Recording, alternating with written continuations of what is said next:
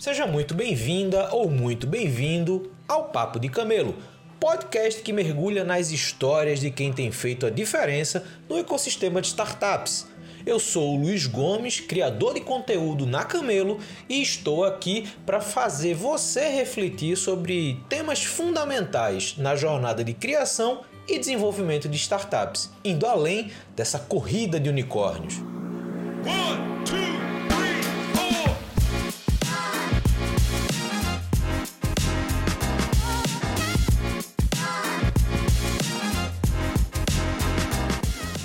Estamos começando mais um Papo de Camelo. Hoje eu vou conversar com o Diego Goulart da Zubali, ele que é responsável pela implementação, gestão, expansão do produto aqui no Brasil como country manager e a gente vai entender um pouquinho mais da história dele, como é que ele chegou na Zubali, quais são os desafios que ele, que ele enfrenta, tanto no seu papel quanto no mercado de atuação da, da empresa.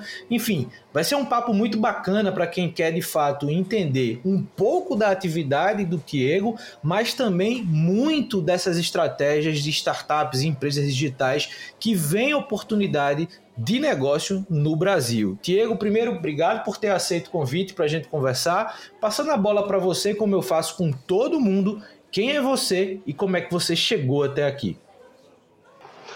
Luiz, primeiro, muito obrigado pelo convite, muito obrigado a todos os ouvintes do Papo de Camelo. A ideia da gente eh, se encontrar hoje, ter uma conversa muito bacana e, e vai ser uma honra enorme contar um pouquinho da minha história. Bom, sou o Diego, como todos é, sonoramente ouviram aí, um nome meio estranho, mas meus pais são muito criativos. Eu tenho um irmão chamado Tiago, que bom que parou no segundo, então Tiago e Tiago. Tentamos ser uma dupla sertaneja, não conseguimos, cada um seguiu um caminho, mas a minha carreira seguiu pelo mundo corporativo. É, linkando com a sua pergunta de como eu cheguei até aqui, rapaz, essa pergunta é muito difícil, porque às vezes nem eu sei como que eu cheguei até aqui. É, eu sou fruto do imponderável. Cresci, nasci, cresci numa periferia de São Paulo. E a gente, como todo filho de periferia, a gente tem uma série de dificuldades e de dificuldades de referências mesmo, né? De enxergar mundos e, e, e, e situações que, que hoje eu vivo. Eu falo, caramba, como que eu, eu rompi alguns ciclos, furei algumas bolhas e como que eu cheguei até aqui. Então, como para mim, até para mim, ele é um pouco difícil de responder. O porquê eu poderia te dizer que com muita fome, fome de vencer, fome de conquistar, fome de sonhar. E esse foi um combustível muito importante para eu chegar é, tão jovem, né? É, é, ao, ao, cargo e as coisas que eu, as coisas tão legais que eu vivi até esse momento. Boa. Cara, eu dei uma olhada no seu LinkedIn antes, como eu sempre faço, e eu percebi que você passou por várias empresas, você empreendeu. E nessa jornada, ainda antes da Zubali, né, antes de você ocupar a posição que você ocupa hoje, quais foram as lições, as vivências, os momentos que você passou que ou fizeram você questionar a sua evolução profissional ou te impulsionaram nessa, nessa jornada, né? Eu acho muito, já fazendo um parênteses, eu acho muito bacana essas histórias de profissionais que se construíram ao longo do tempo, né? Eu acho que no teu caso tem muito isso, mesmo é, a gente tendo um primeiro contato agora, mas a forma que você coloca dá para perceber que você se moldou como profissional. Eu acho que isso gera um comportamento de maturidade muito maior, uma racionalidade muito maior no que você faz hoje. E aí eu queria entender isso, nessas experiências ainda pré-Zubali, é, quais foram de fato desafios, aprendizados, coisas que você achou que, cara, daqui talvez eu não consiga passar, ou aqueles momentos que você pensou, não, agora eu vou dar três, quatro passos para frente porque a oportunidade veio. Bom, Luiz, excelente pergunta. É... Para contextualizar um pouco a galera que está ouvindo a gente, eu sou publicitário de formação, sempre trabalhei no ecossistema de marketing, agências, veículo, cliente, é... e sempre testei coisas. É... Se tem uma coisa que eu sempre tive na minha cabeça, é que não existe receita de bolo. O que, que isso quer dizer para a galera que está ouvindo a gente? É... A minha carreira é zero linear Eu não comecei numa empresa e eu fui promovido e eu trabalhei mais um pouco e fui promovido de novo e eu fui avançando steps dessa empresa até eu chegar no cargo que eu tenho hoje.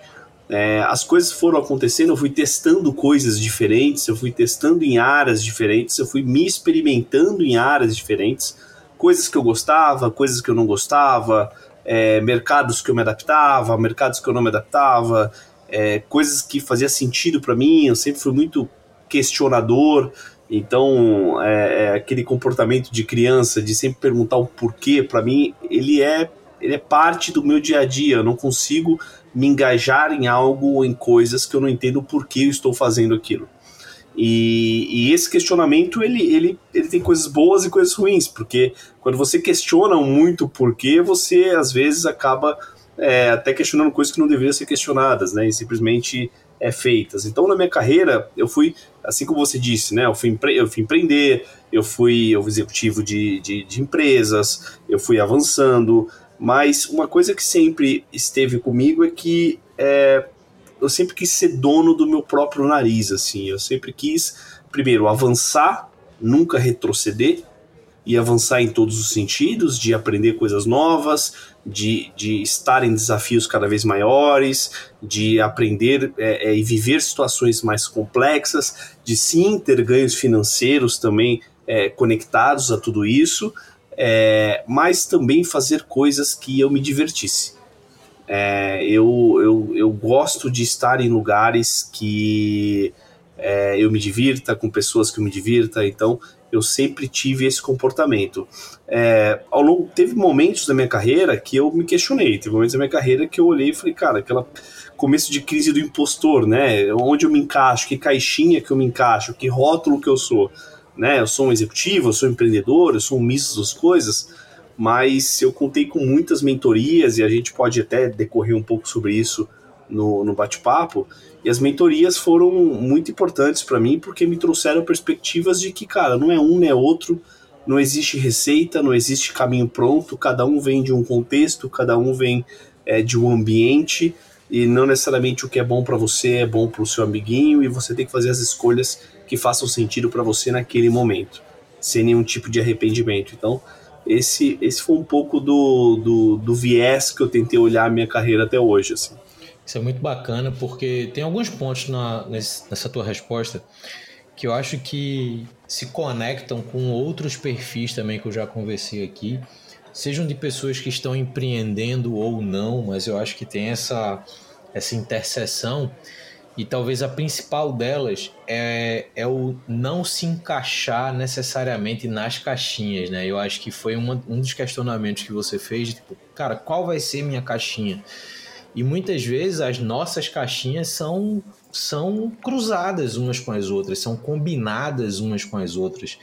E eu acho que essas, essas tuas experiências, elas refletem muito isso, né? A experimentação, o se testar em alguns lugares, o se questionar em alguns momentos.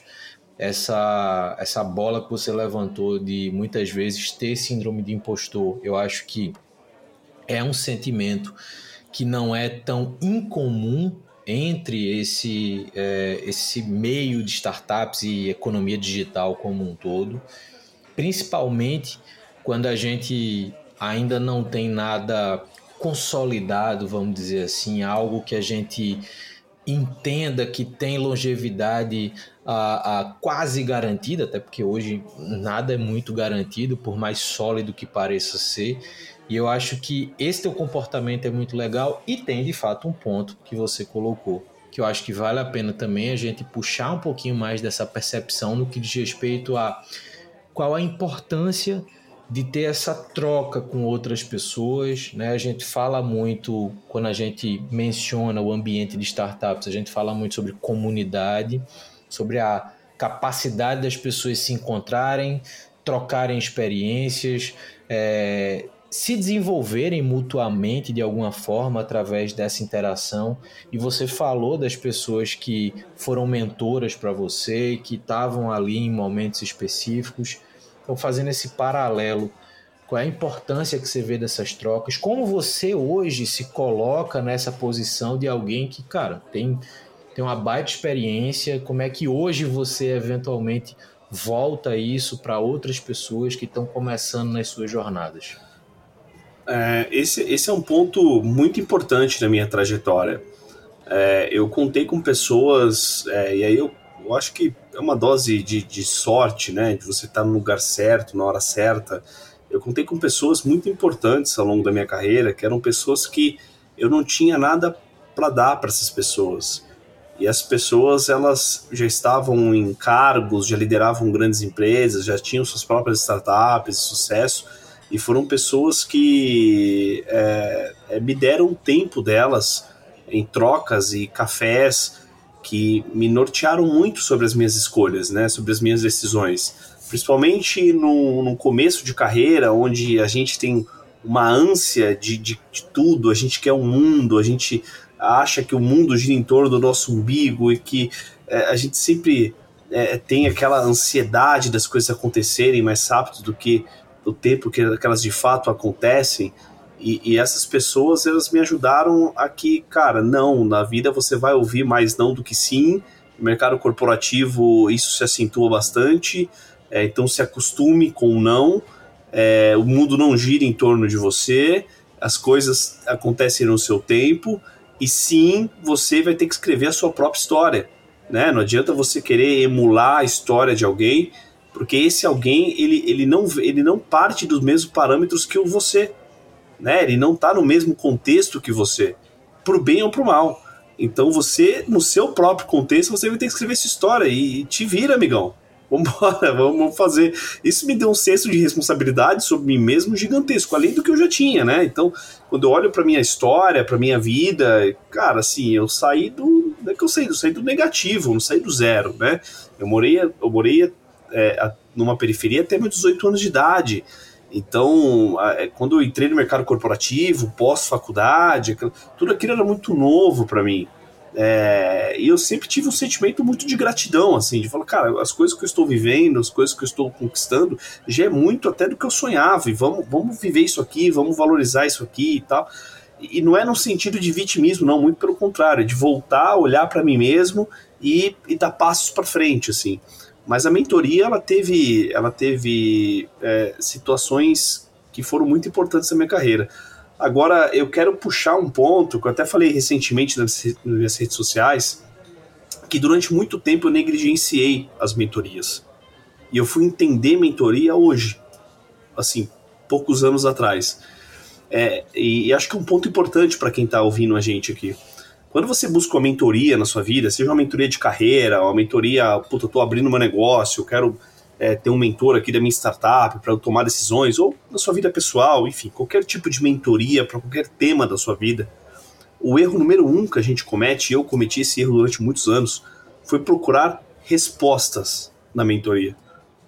Foi procurar receitas, foi procurar é, decisões na mentoria. E eu me frustrei muito por isso.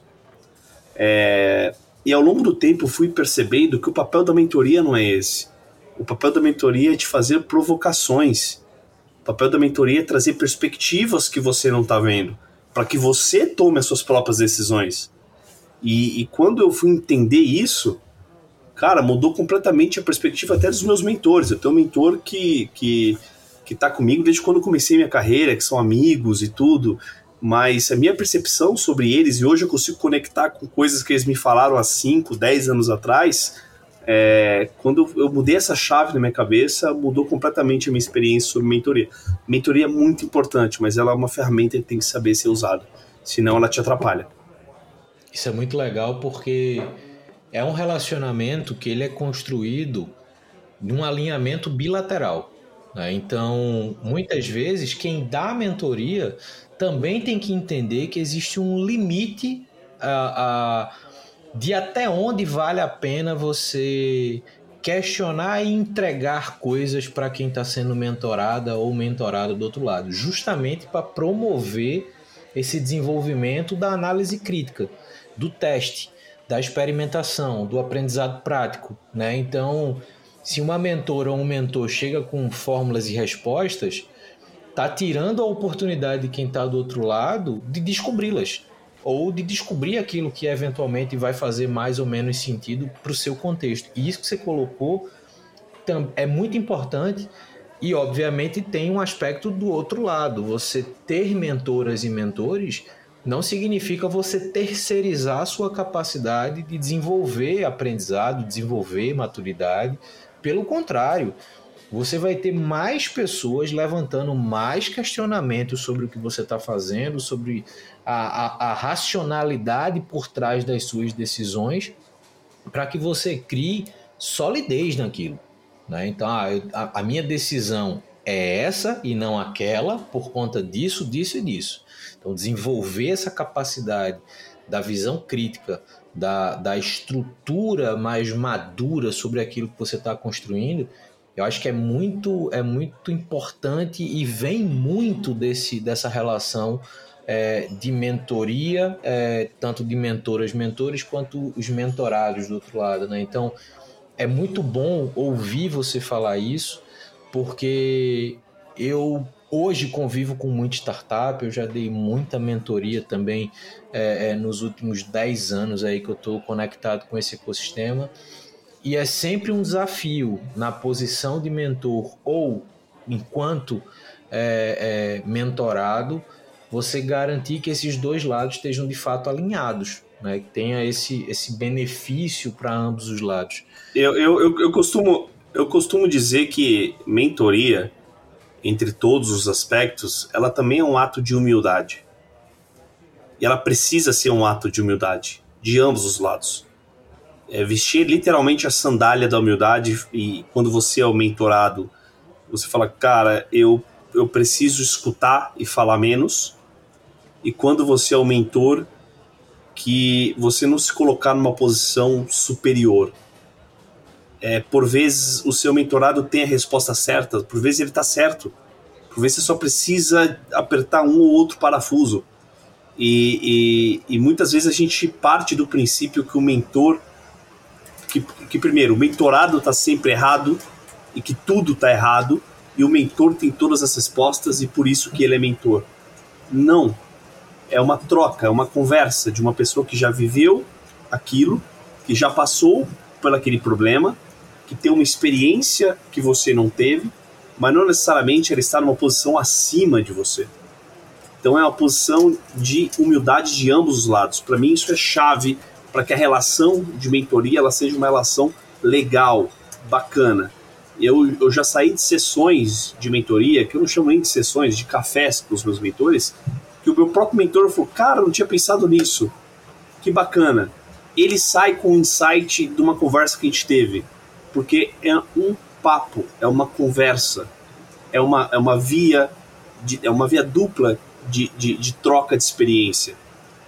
E quando a gente coloca, se coloca numa situação de aluno e professor, hum, não fica fera a relação. Eu acho que é, a, a, a, linha é uma linha muito tênue, muito tênue para frustração de ambos os lados. Eu, eu comecei a adotar um comportamento em situações como essa, quando a, a pessoa que está do outro lado levanta questões que ou eu nunca tinha pensado, ou eu nunca pensei com profundidade, eu comecei a não me preocupar na posição de quem está ajudando, dando mentoria, de ter opinião em tempo real, né? Porque às vezes as pessoas pensam assim, pô, mas se você é mentor, você tem que ter uma opinião agora. E não necessariamente. Então, geralmente, minhas mentorias hoje funcionam assim. Eu tenho um papo como esse nosso para eu entender o contexto da pessoa e eu geralmente peço um, dois dias para eu pensar, para o que Assimilar. a pessoa me disse. Exatamente, criar um criar um, um, conceito na minha cabeça e devolver alguma coisa útil para essa pessoa, sabe?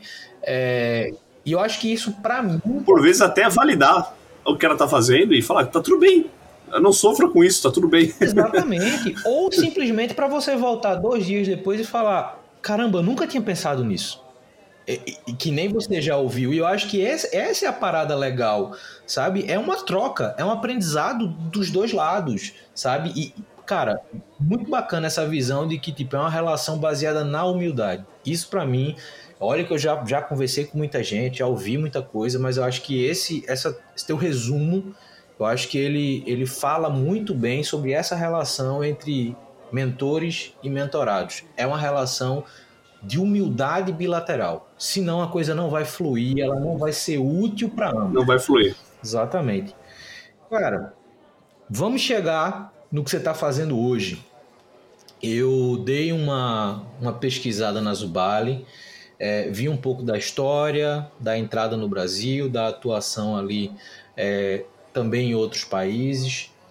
E eu já trabalhei muito com empresas de outros, de outros países que vieram para o Brasil ou empresas brasileiras que, que internacionalizaram. E eu entendo um pouco dos desafios é, de, de conexão cultural, de conexão de processos.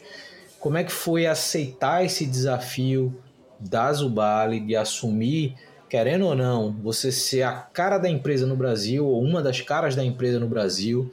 É, por que você decidiu entrar? Qual foi a motivação e os primeiros desafios dessa vida agora de fazer a Zubali ganhar o seu espaço no mercado brasileiro?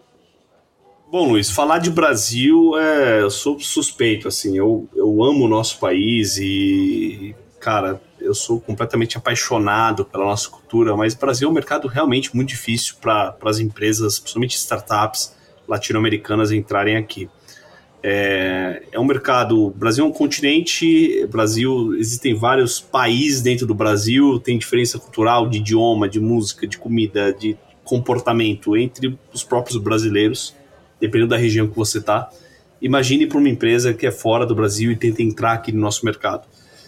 Então, eu vivi isso é, na minha experiência anterior a Zubali. Eu fui é, diretor do RAP no Brasil, é uma empresa colombiana, é, hoje muito mais abrasileirada, com, uma linguagem muito proprietária, local, mas ainda assim é, é com muita influência colombiana e a gente sentia é, é, muitas dificuldades frente ao principal competidor do Rappi naquele momento, que era o iFood, que é uma empresa nativa, brasileira, é, que, que, tem, é, um, um, que tem pilares muito importantes nacionalmente. Quando eu aceitei vir para Zubali, primeiro eu aceitei por alguns propósitos. Assim, primeiro, eu, eu me formei profissionalmente dentro do mercado de marketing, mas eu consegui desenvolver é, é, bons cases em e-commerce, e e-commerce é o mercado do momento, principalmente pós-pandemia. É o mercado que eu acredito, é o mercado que eu tenho me dedicado, é o mercado que, que de fato tem gerado transformação, é, que tem impactado o comportamento dos consumidores. Então, qualquer iniciativa nova desse mercado me encanta muito e a Zubali é uma startup é, nativa é, é, desse mercado de e-commerce. Segundo, pelo propósito de, de impacto na América Latina. Então, desenvolver mercados emergentes através da gig economy, que é um dos nossos é, pilares de negócio. Então, nós fornecemos tarefas, trabalhos para as pessoas que estão à margem é, do mercado, né? Pessoas que estão é, em situação é, econômica totalmente desassistidas, a gente consegue fornecer trabalho para as pessoas, um pouco de dignidade para as pessoas, e nós temos algumas ferramentas que fazem com que a gente consiga de fato tangibilizar tudo isso, como por exemplo pagamentos diários para as pessoas. Então as pessoas trabalham, aceitam tarefas, fazem é, é, é, toda a gamificação dentro da Zubali e ela desbloqueia o ganho dela no mesmo dia. Isso gera é, é, atividade econômica que para pessoas que não, que não tinham isso, né? Então, isso me chamou muita atenção. Agora, o desafio, respondendo a sua pergunta diretamente, o desafio de entrar no Brasil é um desafio da gente abrasileirar a empresa, em todos os sentidos, de dentro para fora. Então, nós entendermos que o brasileiro ele é diferente, a relação dele com o trabalho é diferente, a relação dele com, é, com a empresa é diferente, é, o trabalho para o brasileiro ele é parte da vida do brasileiro, ele não é a vida do brasileiro. Isso é uma coisa muito importante. Então, até como gestão de equipe, até como é, é, formação de time, você precisa dar propósito para as pessoas, você precisa criar uma empresa onde as pessoas se sintam bem estar ali, onde as pessoas acreditam é, é naquilo que essa empresa faz. Senão, pelo mercado competitivo e tão grande que é o Brasil, você perde talentos todos os dias. Então, de dentro para fora, nós temos uma diferença cultural muito grande, né? uma competitividade é, é, de trabalho, principalmente novas gerações. O nosso time é, são pessoas muito novas hoje na nossa equipe, então preciso gerar algo muito mais forte do que necessariamente o salário para as pessoas.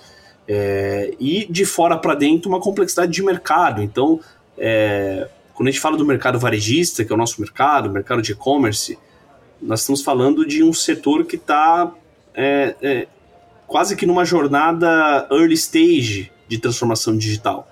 Então nós temos um papel acadêmico, um papel educacional, ao mesmo tempo um papel consultivo, ao mesmo tempo tentando trazer outras perspectivas, tentando elevar o, o nível de discussão desse mercado, e tem sido uma jornada muito legal. A gente tem coisas muito legais acontecendo no Brasil que, que não viram holofote, que não viram mainstreams, cases muito bacanas, locais, regionais. Então, no, a nossa estratégia está sendo comer pelas beiradas, né? É, é aí onde poucas empresas têm coragem de ir, botar o pé na estrada e conhecer varejo e conhecer é, é, supermercados e conhecer farmácias por todo o Brasil e, e como o que, que eles estão fazendo em digital, o que, que eles estão fazendo em e-commerce e, e ajudá-los a se desenvolver nisso. Então, a nossa, a nossa jornada aqui no Brasil, que a gente vai completar um ano e meio agora, ela tem sido muito bem sucedida, muito pela vontade de vencer aqui. E eu acho que a gente escolheu o caminho certo, tá dando certo até agora. É, de fato, o mercado varejista, quando você pensa nessa conexão com o e-commerce, talvez tenha sido um dos mercados que mais se desenvolveram nos últimos anos. Parte desse desenvolvimento por necessidade de mudança de comportamento, mas agora a gente vê que muito dessa necessidade se tornou oportunidade. Né? Então a gente tem hoje desde um, um, mercado crescente, por exemplo, de dark stores, ou seja, ambientes pensados é, para atender já no meio digital, para atender só com entregas sob demanda, e aí vai desde do mercado de alimentação até, obviamente, mercado a, a, varejista de, de, de, de outros tipos de produto, produtos de outras naturezas. Existe também um movimento muito forte na logística dentro das cidades, com aquele last mile delivery, que, que trabalha com muita, é, com muita facilidade a distribuição dos itens e a, e a distribuição de consumo desses itens dentro de grandes centros, principalmente trabalhando novos modais é, de entrega. Só que tem, como você falou, ainda uma oportunidade muito grande nesse mercado da digitalização de boa parte do varejo. Né? Quando a gente hoje fala do, do e-commerce, quando a gente fala hoje da compra online, a gente ainda fala de uma quantidade muito restrita, muito pequena de, de, de marcas, de lojas que de fato se consolidaram no digital, o que obviamente em termos de oportunidade do mercado, isso é gigante. Porém, por ser um mercado que nos últimos anos veio se desenvolvendo muito rápido por necessidade, eu vejo que existe um movimento muito grande de soluções digitais para o varejo. E aí, olhando para o mercado varejista, olhando para esse cenário que a gente está, como é que hoje. É, bom, fazer essa pergunta em duas partes. Primeiro, qual é a entrega da Zubali, até para as pessoas conhecerem um pouquinho o que, é que vocês estão entregando neste mercado varejista com e-commerce, e quais os diferenciais de vocês para o, o tanto de solução que a gente tem hoje no mercado e que muitas vezes a gente vê coisas muito parecidas e às vezes quem está outro, do outro lado, quem tem o varejo, quem está ali buscando uma, uma, um parceiro para ir para o digital, acaba não conseguindo discernir entre a melhor opção para o seu negócio. Excelente. Bom, é, se eu pudesse resumir é, qual é a nossa entrega como Zubali, eu vou focar dentro de uma categoria que é supermercados. Obviamente, a gente se encaixa em outras categorias também, mas supermercados fica mais fácil de tangibilizar. É, é, quando a gente fala de transformação digital de supermercados, a gente, invariavelmente, a gente tem um modelo mental de separar o supermercado online da loja física que tem aí no seu bairro. E o grande desafio do supermercado hoje é fazer um, um match entre as duas coisas. É fazer com que a loja física que está aí no seu bairro ela é parte da sua experiência online do aplicativo que você abre no seu celular ou do site www que você abre no seu computador. E qual que é a principal conexão entre a loja física e a loja online é que quando a gente fala de um supermercado, diferentemente de uma categoria de vestuário, de eletrônicos, você precisa entregar o pedido em poucas horas, porque você tem produtos perecíveis. Então, quando você precisa crescer dentro do e-commerce, você necessariamente precisa da loja física, porque a loja física ela vai te entregar a capilaridade geográfica, ela vai te entregar estar perto do seu consumidor, ela vai te entregar o entregar em duas horas. Então, o grande desafio do supermercado hoje é fazer com que as operações físicas elas suportem os pedidos que chegam do e-commerce, porque ela foi feita para ser uma loja física, não para ser um, um, um centro de distribuição de e-commerce. Até o desenho da loja, o tamanho da loja, a quantidade de funcionários da loja é feito para ser uma loja física. Então, a entrega da Zubali no final do dia, é, o cliente não enxerga a Zubali em momento nenhum, mas o que, que a gente entrega? Nós plugamos uma solução de tecnologia atrás do e-commerce do cliente e a partir do momento que o consumidor compra, faz um supermercado, ele, ele realiza o pedido dele no aplicativo ou no site do varejista, dali para frente é a Zubali que cuida do pedido até entrega na casa dele. Então eu tenho é, Geek Workers, são profissionais autônomos que se cadastram na plataforma, e aí um parênteses para a galera que está ouvindo a gente, Geek Workers, é, a Gig Economy é conhecida no mundo inteiro, talvez a plataforma mais antiga no Brasil de Gig Economy seja o Get Ninjas, mas a gente tem Uber, 99, Rappi, iFood, entre outros hoje em dia. É, então, são profissionais autônomos se cadastram para fazer tarefas e serem remunerados por essas tarefas. Então, quando chega um pedido para a Zubali vindo do e-commerce, ele tem três etapas até chegar na casa do consumidor. A primeira etapa, que nós chamamos de picking, que é ir na gôndola e separar o produto que você escolheu. A segunda etapa nós chamamos de packing, que é ir para o caixa, fazer o checkout daquele pedido, embalar aquele pedido, preparar ele nas sacolas ou nas caixas. E o terceiro, a terceira etapa desse processo é o delivery, é sair da loja e até sua casa. Então os nossos zubaleiros, que nós chamamos, eles através do nosso aplicativo, que está integrado na loja do varejista, ele faz todo o processo. Pick, Pack Delivery. É, por que, que a nossa solução ela tem é, é, tido tanta atratividade dos varejistas por que, que a gente tem crescido bastante desde quando a gente chegou no Brasil? Por dois motivos. Há uma tendência dos varejistas a diminuir o tamanho das lojas físicas por custo. Custo operacional, é, aluguel é, e todos os custos que, que são atrelados ao ambiente físico. Não à toa, as próprias agências de banco estão diminuindo, né? o banco está se digitalizando. A mesma coisa acontece com o supermercado. Então você não tem tanto espaço físico na loja. Ao mesmo tempo, conectado a isso, você não tem tantos funcionários na loja física quando você tinha cinco anos atrás. Então você tem um funcionário ali para atendimento na loja, um que está no açougue, um que está no caixa. Geralmente você entra no supermercado, você tem 10 caixas, dois está funcionando. É, então você tem poucos funcionários em loja para poder atender essa quantidade de pedidos que vem do e-commerce. Então a Zubali é uma solução que a gente pluga a Zubali no varejista e a gente desonera dele um custo de contratar pessoas, um custo de montar uma estrutura dentro da loja para atender o e-commerce. Então meu Zubaleiro entra, faz o pedido, sai, vai entregar na casa do cliente e eu é, trato o pedido do e-commerce como se ele fosse um pedido numa loja física.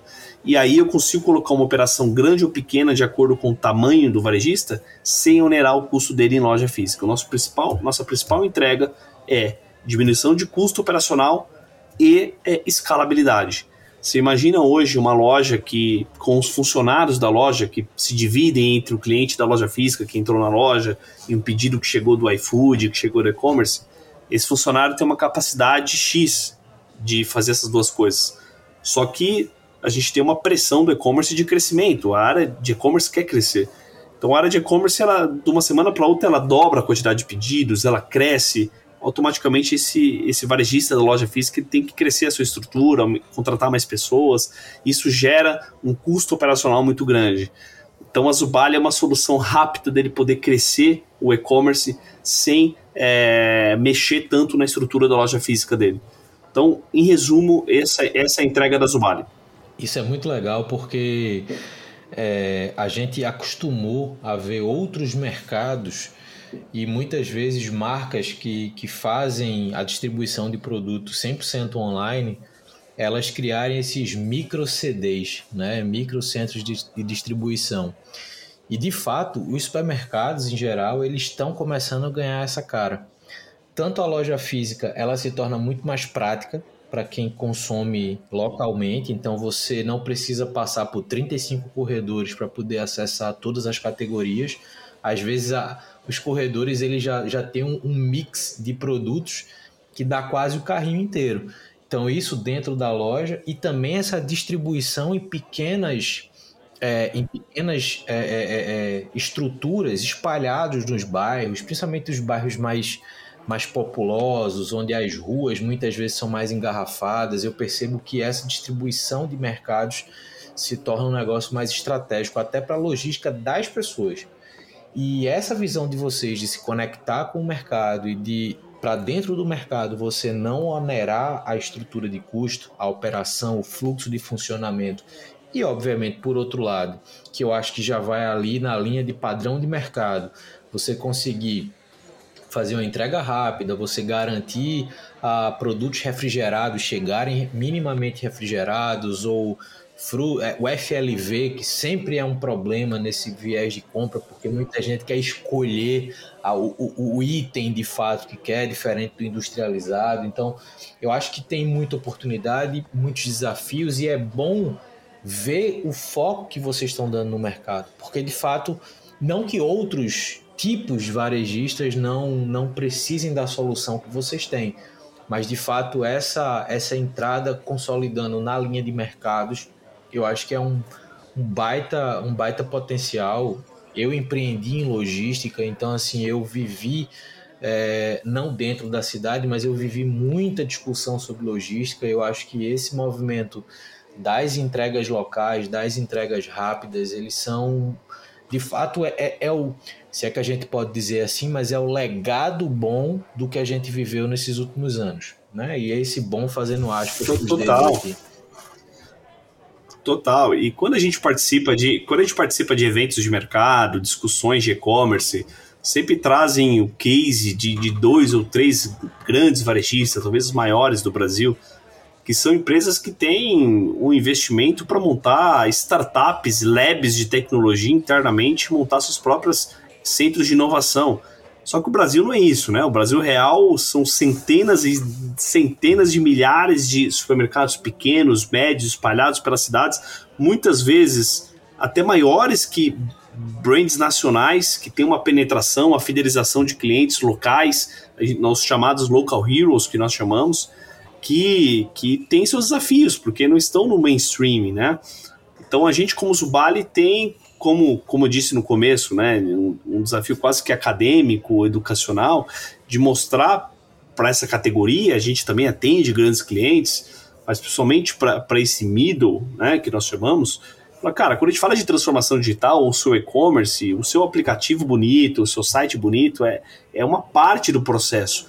Quando esse pedido cair dentro da loja, você vai ver o caos que vai virar. Quando muitas vezes o seu gerente da loja começar a cair pedido e atrapalhar, o gerente da loja vai lá e desliga a loja. Cara, a gente é muito engraçado isso. A gente pegou, não foi um, não foi dois, não foi três casos assim. A gente ouviu casos de clientes, de gerente da loja, falou: não, quando, quando começa a chegar a pedido do e-commerce, engargalar, eu vou lá e desligo o e-commerce para eu poder atender o cliente da loja física. E a gente faz a analogia, falou, poxa, é a mesma coisa você pegar a sua porta e fechar a porta da loja física. Mas ele não consegue conectar que a loja online é uma loja também. Ele acha que é um mundo completamente à parte que está dando mais trabalho para ele. Então, é, é um mercado que está crescendo muito, que está num momento bem interessante de catequização, de, de unir o mundo real, a loja física, com o mundo online. E essa operação de e-commerce que pouca gente vê, ela é, é logística, né? Talvez seja o grande gargalo do Brasil como um todo. E quando a gente olha para supermercados, ela é muito sensível pela característica de produto que, que se tem lá.